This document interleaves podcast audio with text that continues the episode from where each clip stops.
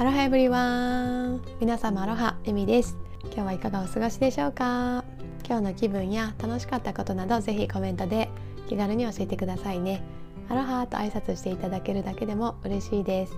良い言葉や自分のハッピーにつながるようなね言葉をアウトプットして人に伝えることでねどんどん幸せをね引き寄せる体質になっていくのでぜひぜひコメント欄でアウトプットしてみてくださいね。では早速今日の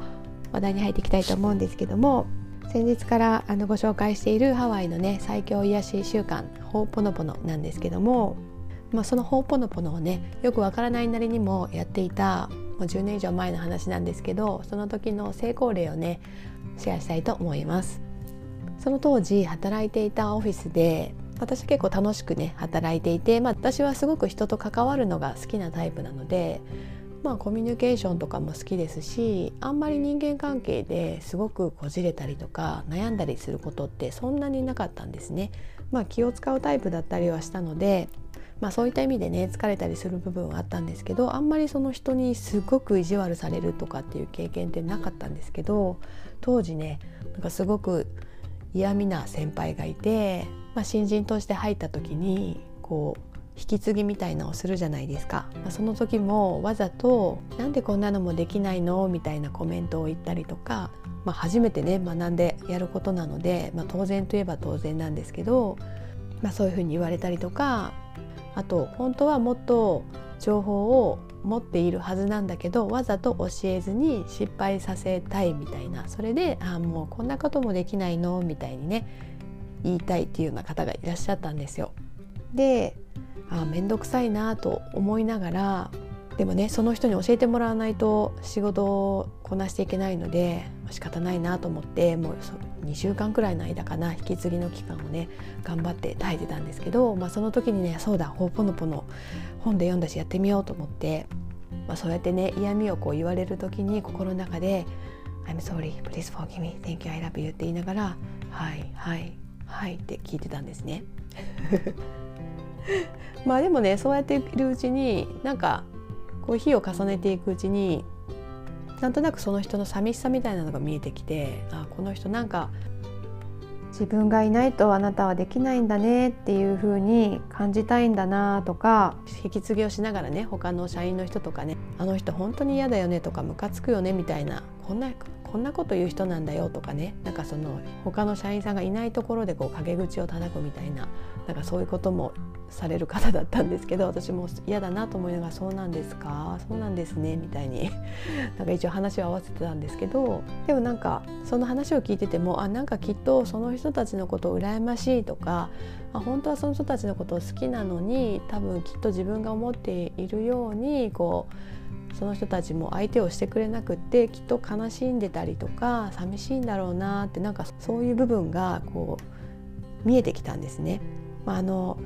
よくちっちゃいワンちゃんがキャンキャンキャンって吠えちゃってなんかこう強さを見せようとするんだけど実際はこうどっしり構えた大きいワンちゃん何も吠えたりもしないワンちゃんの方がなんかすごい強いみたいななんかそういう構造が見えてああなんかこうできない自分とか何か足りないと思ってしまっている自分をこう大きく見せるために今こうやって私にねこういうふうにちょっと意地悪を言ったりとかなんか冷たく当たったりとかそういうことをしてきてどこかそういう寂しい部分を埋めようとしてるんだなっていうとこが見えてきたんですね。まあ、そう思うとなんとなく人間味が感じられるというかなんとなく親しみが湧いてあ何かしてあげしてあげたいなっていうとおこがましいんですけど何か自分ができることはないかなと思って、まあ、そこで、まあ、ほうぽのぽのね心の中では言っていたんですけどじゃあ何かね一つでも声に出してみようと思ったんですね。まあごめんなさいありがとう許してください愛してますの中でまあ普通に言って自分が一番抵抗がなくて自然なのは何かなと思った時にありがとうだったんですよ。なのでまずはありがとうをとりあえずアウトプットしてみよう声に出してみようと思ったんですね。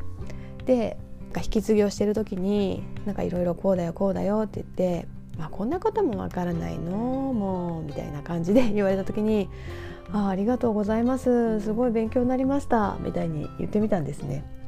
そしたら向こうはなんか「えみたいな結構びっくりした表情を一瞬してまあでもそれもね隠す感じでいやまだできてないよ。だからさここはここはどうなってるの？みたいな感じで他のできてない点を見つけようとするんですけどあそうでしたよね。あありがとうございます。そこを気づいてませんでした。すごい助かります。みたいな感じでもうとにかく何か嫌味とか嫌なこと言われたら全部ありがとうで返すってことをやってみたんですね。まあ、そしたら向こうも罰が悪くなってなんかねその嫌味なことを言ってくる頻度がねちょっとずつ減ってきたんですよ。でそれ毎日毎日一緒にやりながら「えー、ありがとうございます。こんなこともできるんですね。すごいですね」みたいな。なんかあえてその逆の反応を続けていたら本当にねなんかどんどんねその人丸くなっていってちょっとなんかお菓子とかね持ってきてくれたりとかもするようになってこれなんかもらったからあげるよみたいな感じでくれたりとかプライベートのねなんかお話とかをしてくれたり逆にねもうどんどん日が経ってきたら逆に相談してくれたりとかなんかこんなことあったんだけどさどう思うみたいな感じでこう相談してくれたりとかあなんかもう入社してすぐは本当にすごいなんかとっつきにくい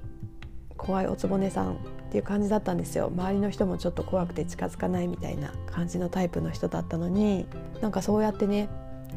ほぼのぼの心の中でしつつありがとうっていうね何か一つでもね言葉をピックアップして外にもね出してみたら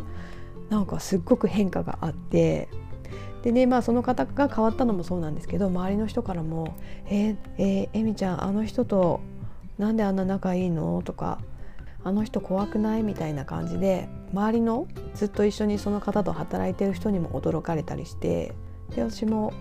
いやなんか、まあ、ちょっと厳しいところもありますけど全然なんか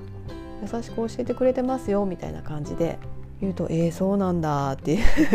周りの人にもね本当にびっくりされちゃうくらい、まあ、仲良しではないんですけどなんかいい関係を築けて。あとはその一緒に働いてた人たちも今まではとっつきにくい意地悪な人っていうイメージがあったからあんまりその人に話しかけたりとか雑談とかね何かお仕事お願いするみたいなのもなんかしにくいなっていうのでコミュニケーションあんまり取ってない感じだったんですけどなんか私が仲良くしてたりとかまあそんなに悪い人じゃないですよみたいにねこうそういう話す機会があったら伝えたりしてたらなんか「えそうなんだ」って結構周りの人のその先入観もどんどん取れていってこうなんか相乗効果でなんか社内のコミュニケーションもちょっとずつ増えていってまあ、雑談がねちょっとできるようになっていったりとかなんか今まではあの人には頼めないからっていうので誰か他の人に負担がいってたのがあじゃあやっぱりその意地悪の人がね得意な会計とかそういったお仕事ねこれなんか分かんないんだけど教えてくれないっていう風なねことを言うような人が出てきたり、まあ、そしてその意地悪な人も今までだったらもしかしたらなんで私がやらないといけないんですか？みたいに言いそうなタイプなんですけどあこれってこここここをやればすぐできますよみたいにねこうアドバイスしてあげてたりとかあなんかこんなにちょっとしたね自分の行動の変化とか、まあ、起こった出来事に対する反応を変える、まあ、その「ほうぽのぽの」をやったりとかその中の言葉を実際にね周りに分かる形で使ってみたりとかしたらすごく変化が出てきてなんかね本当にそうやって自分の発する言葉とか態度をね変えていくだけでこんなに自分のね身近にいる人がね変化するんだってすごく面白くてこれはね本当もし皆さんがすごく苦手だなって思ってたり嫌だなって思ってる人がいたら是非是非やってほしいんですけど、まあ、心の中でその4つのワードを唱えつつ何かね一つね自分が言いやすい言葉「ごめんなさい」でもいいし「ありがとう」でもいいし何でもいいんですけどこうちょっと不意を打つ感じでね言ってみると相手の態度はね結構変わってくると思います。まあ、大体ねそうやって意地悪してくる人とかって寂しいなとか自分を分かってくる本当の自分を分かってくれなくて寂しいとか、まあ、そのね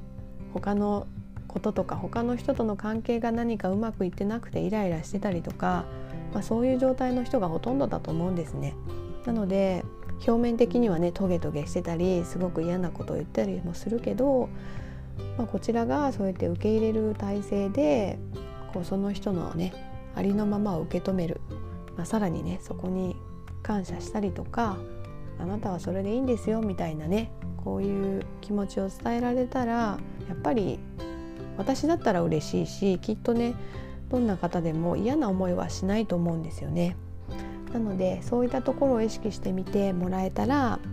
もし今あなたが職場でちょっと人間関係悩んでたりとか、まあ、家族とか、まあ、親戚とかね、まあ、どんな関係かわからないですけど、まあ、そんな関係性の中でちょっとぎくしゃくしてるとかそういうことがあればね是非この「ほうぽのぽの」の4つの言葉その人のことをイメージしながら心の中で言ってもいいし声に出して言える場所だったら言ってもいいし、まあ、直接ねもしできれば「ありがとう」まあ、ありがとうが多分一番言いやすいと思うので、まあ、ごめんなさいって言えたらごめんなさいでもいいですしちょっと言ってみてもらえたら結構変わると思います。まあ、直接ね言うのが無理だったら電話で言ってもいいし LINE とかねメッセージでね言うだけでもね結構変わってくると思うので是非是非あなたのね心のモヤモヤを軽くして手放していって空っぽにしてハッピーでねアロハなことがね入ってこれるようなスペースを作っていってほしいと思います。というわけで今日も最後まで聞いていただきありがとうございました。皆さんぜひぜひ試してみてくださいね。試してみて何かいい効果があればぜひコメントで教えていただけると嬉しいです。また今日の話がね少しでも役に立ったよと思っていただけたらいいねやシェアもしていただけると嬉しいです。では今日もハッピーでアロハな一日をお送りください。ではでは。